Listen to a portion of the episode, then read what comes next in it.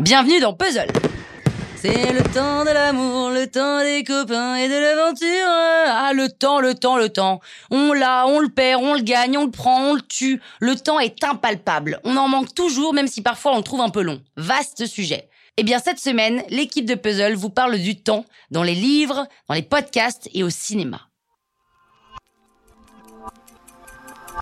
Ils sont partis du temps. Le temps, c'est quoi le temps? Jamais assez le temps. Ah, moi aussi, j'aimerais bien avoir le temps de lire une fois de temps en temps. C'est fou ce que le temps passe. Ne soyez pas si hâtifs. Nous perdons un temps très précieux.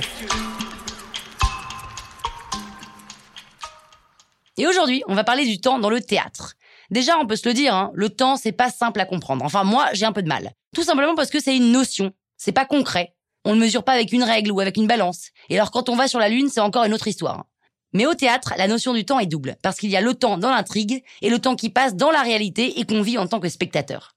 Le temps, c'est un élément important sur scène qui permet d'ailleurs de voir si une pièce est bien foutue, parce qu'il faut que le metteur en scène suive un cadre spatial qui permette au public de comprendre et de suivre la pièce.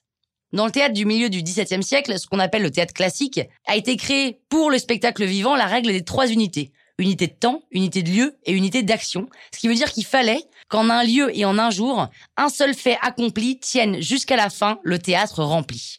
C'est-à-dire que l'idéal du théâtre classique veut que le temps de l'action corresponde au temps de la représentation. Cette règle avait pour but de ne pas éparpiller l'attention du spectateur pour qu'il se concentre sur l'intrigue. Et ça avait aussi pour but de ne pas choquer le spectateur, de respecter la bienséance et de donner un caractère vraisemblable aux faits représentés et donc de satisfaire le spectateur du XVIIe siècle. C'est quand même fou de se dire que plus de 300 ans plus tard, il y a très peu de pièces qui respectent cette règle d'unité parce que le spectateur n'est plus choqué, au contraire. Il ne demande qu'à ce qu'on l'emmène ailleurs, qu'on le fasse voyager. Et plus on sort du cadre spatio-temporel, mieux c'est. Et c'est ce qu'on appelle le théâtre moderne. Dans le théâtre moderne, on supprime la notion de lieu et de temps. Parce que justement, faire fi de ces conventions permet de libérer le texte de ses contraintes au profit d'expérience. Quand les pièces du XVIIe siècle étaient contraintes de durer dans l'intrigue pas plus de 10 à 12 heures, au XXe siècle, de plus en plus de pièces se jouent dans la réalité bien plus longtemps que 12 heures. On se souvient de la représentation de Henri IV en 2015, mis en scène par Thomas Joly au Théâtre des Arts à Rouen. 1300 spectateurs, du samedi 10 heures du matin à dimanche 4 heures du matin. Non-stop, non-stop.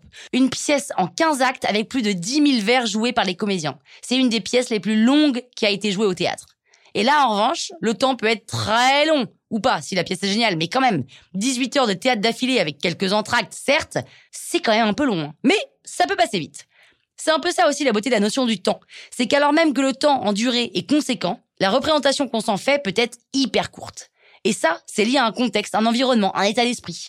Si l'unité de temps était un cadre qui rassurait les spectateurs il y a quatre siècles, elle est devenue une contrainte pour les nouveaux auteurs. En même temps, c'est génial de se dire qu'on se sert du temps pour prendre le temps de faire passer du bon temps à des gens qui ont le temps. Oh là là, c'est beau Et pour parler du temps dans les livres, rendez-vous demain pour écouter Karen qui va parler de poésie pour saisir le temps. Et nous, on se donne rendez-vous dans 15 jours pour une nouvelle chronique dans le Penelope Show.